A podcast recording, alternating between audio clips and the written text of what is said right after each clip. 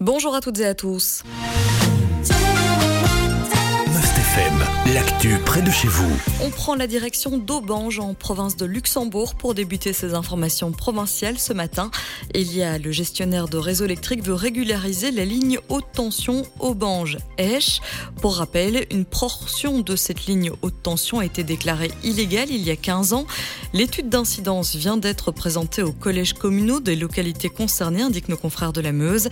Il s'agit des premières conclusions de l'étude. Le bureau d'études a présenté différentes alternatives comme la déviation de la ligne ou, qu'elle soit enterrée par exemple.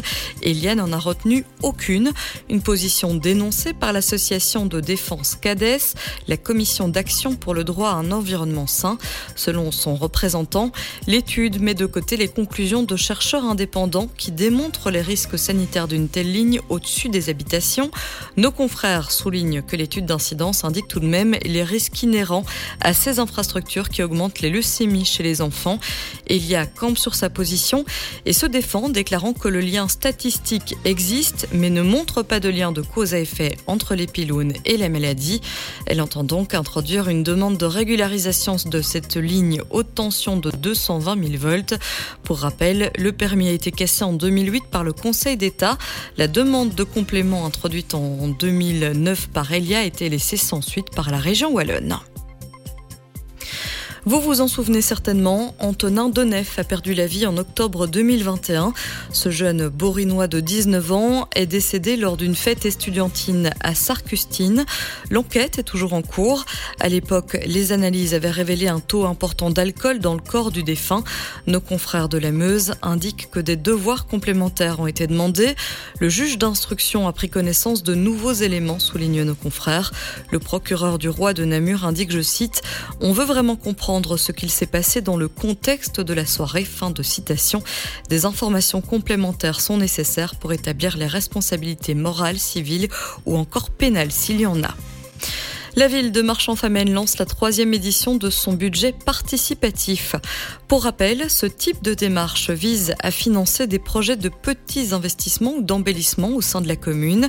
Cette année, la ville a prévu une enveloppe de 100 000 euros pour financer ces initiatives. Sachez que six soirées d'information sont organisées pour informer les citoyens. Elles se dérouleront à différents endroits, notamment à Aille et On, afin de toucher le plus grand nombre de personnes. La première séance info est prévue demain, la dernière le 27 février. L'année passée, huit projets ont vu le jour grâce à cette initiative. Un potager partagé, deux terrains de pétanque ou encore un espace intergénérationnel.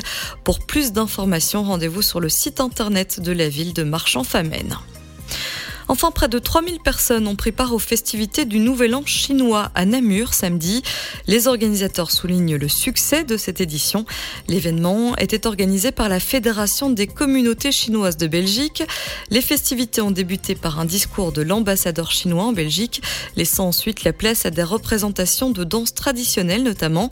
De midi à 16h, une foire était organisée sur la place d'armes.